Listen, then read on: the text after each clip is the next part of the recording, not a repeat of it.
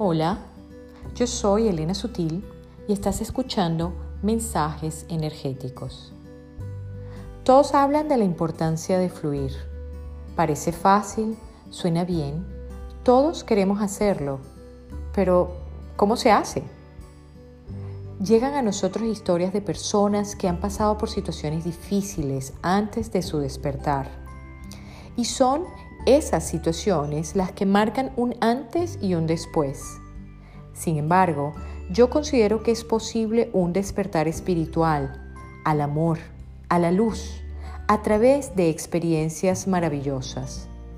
Cuando nos conectamos con nuestra misión de vida, nos permitimos sentir alegría, paz, plenitud, amor, y eso nos permite fluir.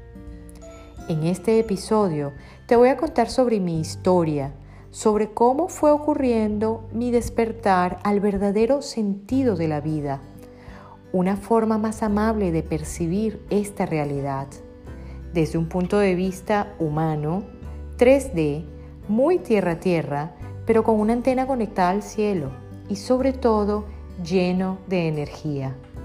Sígueme. Yo soy Elena Sutil y estás escuchando mi podcast Mensajes Energéticos.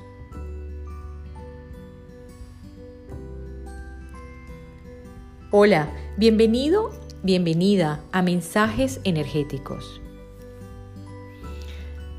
En la búsqueda de mi camino de vida, me formé como periodista. Realicé un MBA, Hice una especialización en comercio internacional y durante años he contribuido con el crecimiento y posicionamiento de algunas empresas en los cinco continentes.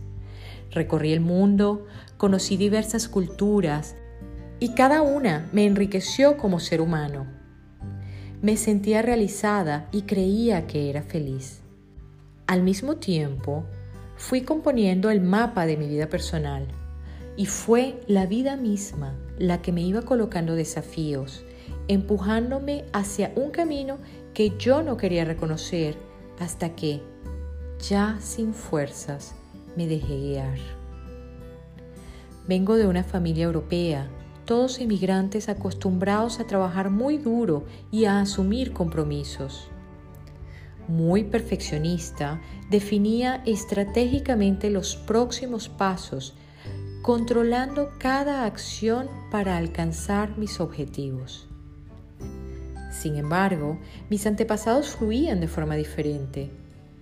Un bisabuelo prestado, y digo prestado porque era el papá de la primera esposa de mi abuelo. Cuando la primera esposa de mi abuelito fallece y mi abuelito años más tarde decide casarse con mi abuelita, el bisabuelo Francisco, aunque no tenía vínculos sanguíneos con mi abuelita y por consecuencia con mi mamá y mis tíos, pasó a ser el abuelo de la familia. Entonces pasó a ser mi bisabuelo. Francisco era procurado por muchos en su pueblo para sanar a sus animales, sus hijos, incluso sus plantas. Recuerdo que cuando era niña, mi mamá me contaba que el bisabuelo Francisco le decía que los pájaros un día iban a ser de hierro que algunas islas aparecerían mientras que otras se esconderían de nuevo en el mar.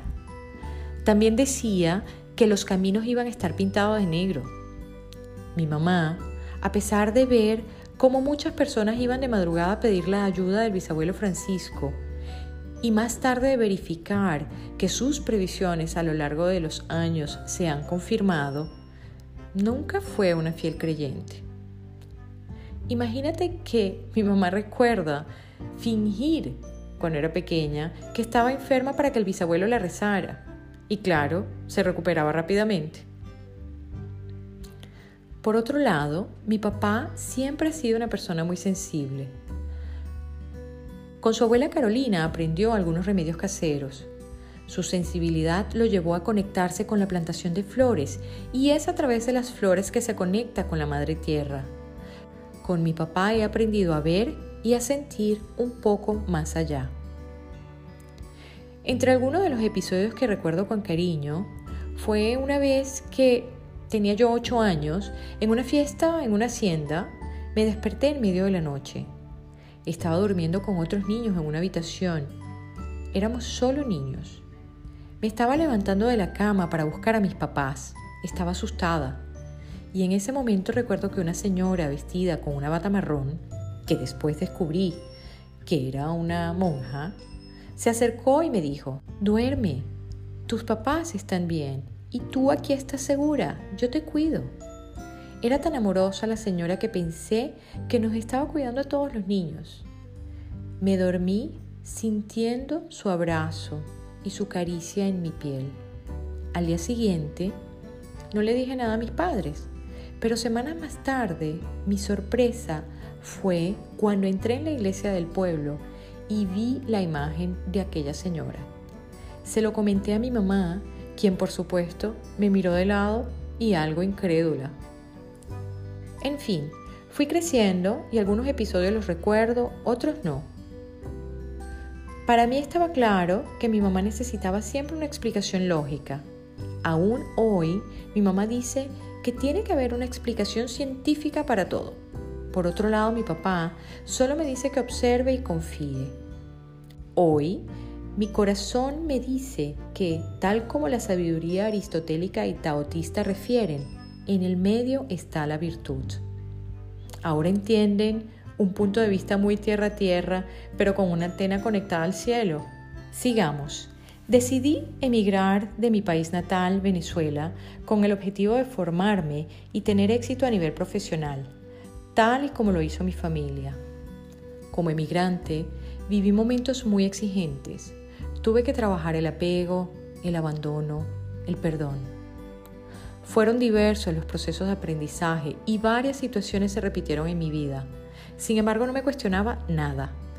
La ola venía, me revolcaba, me llenaba toda de arena, me descomponía el traje de baño y casi sin respirar, debajo del agua, completamente desorientada, como podía, medio me acomodaba el bikini, salía del agua como si nada fuera y así mismo me dirigía hacia la orilla dispuesta a empezar de nuevo, una y otra vez. Hasta que Tres situaciones me hicieron knockout. Me tumbaron. La primera, el secuestro de mi papá. La vida tiene un precio para algunas personas. ¡Wow! Eso me impresionó. Gracias a Dios, salió a salvo los tres secuestros que vivió. Pero presentirlos para mí fue, uff, increíble.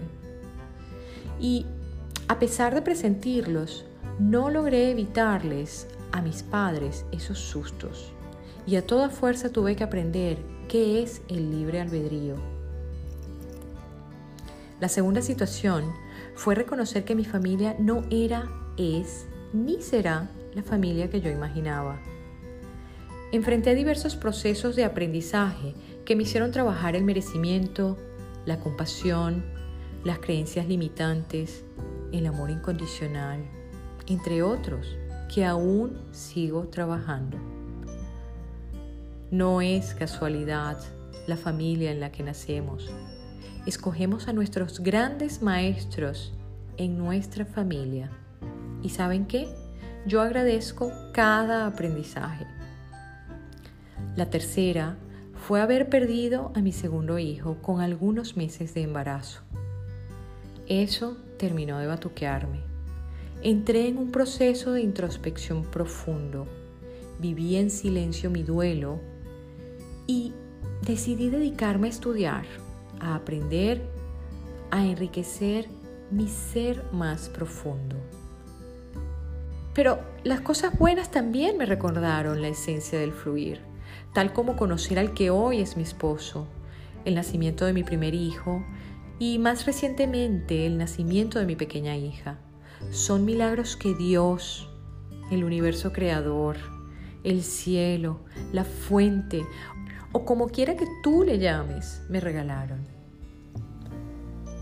De repente, como por arte de magia, sincronicidades o lo que yo llamo diosidencias, aparecieron y reaparecieron en mi vida personas que hacen parte de este crecimiento, de este despertar personas a quienes estoy agradecida y que me siguen enriqueciendo hoy. Retomé la conexión con los seres de luz, guías y ángeles que siempre han estado a mi lado. Y he sumado y desarrollado con mucho amor a mis conocimientos la numerología, el coaching angelical, entre otras terapias holísticas. ¡Ja! Y lo que me falta. Mi misión es contribuir con tu proceso de empoderamiento, compartir conocimientos, experiencias y herramientas que proporcionen soluciones a tu vida y a tu alma desde un punto de vista humano, 3D, muy tierra a tierra, pero con una antena conectada al cielo y sobre todo lleno de energía. Quiero agradecerle a todos y a cada uno de ustedes por la oportunidad que me dan de cumplir mi misión. Mientras sigo aprendiendo, emprendiendo y me siento feliz, muy feliz en este camino de vida. Si hay algo en lo que te pueda ayudar, sígueme. Yo estoy aquí con mucho cariño. Gracias por escuchar mensajes energéticos. Yo soy Elena Sutil.